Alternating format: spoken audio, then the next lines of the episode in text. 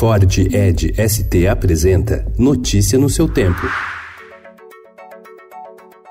Olá, sejam bem-vindos. Hoje é sexta-feira, dia 9 de agosto de 2019. Eu sou Adriana Simino, ao meu lado, Alessandra Romano. E estes são os principais destaques do jornal Estado de São Paulo. Federais relatam situação de penúria. Com o contingenciamento de verbas definido pelo MEC em abril, instituições federais, como a Universidade Federal do Rio de Janeiro, afirmam que os recursos não são suficientes para pagar já em setembro contas de vigilância, limpeza e energia, o que as obrigaria a suspender as aulas. O MEC informou que negociará soluções pontuais. Por fim de deduções, governo estuda corrigir tabela do imposto de renda. Medida que deve isentar mais pessoas, serve como contrapartida à extinção dos abatimentos de gastos com saúde e educação, em análise pela equipe econômica.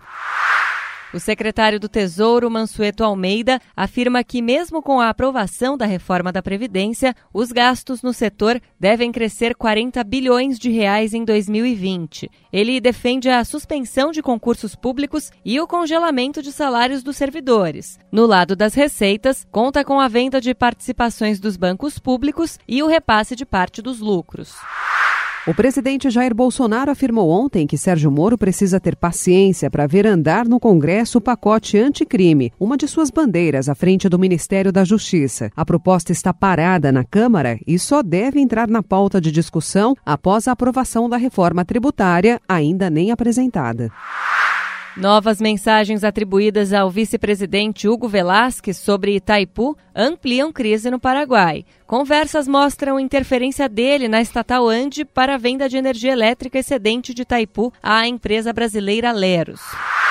Desmate e agropecuária foram os responsáveis por 23% das emissões de gases de efeito estufa no mundo entre 2007 e 2016, segundo o painel do clima da ONU. Ike Batista é preso e tem 1,6 bilhão de reais bloqueado. Novo olhar sobre Mário. Em biografia, Jason Tércio mostra Mário de Andrade como mentor do modernismo. Notícia no seu tempo. É um oferecimento de Ford Edge ST, o SUV que coloca performance na sua rotina até na hora de você se informar.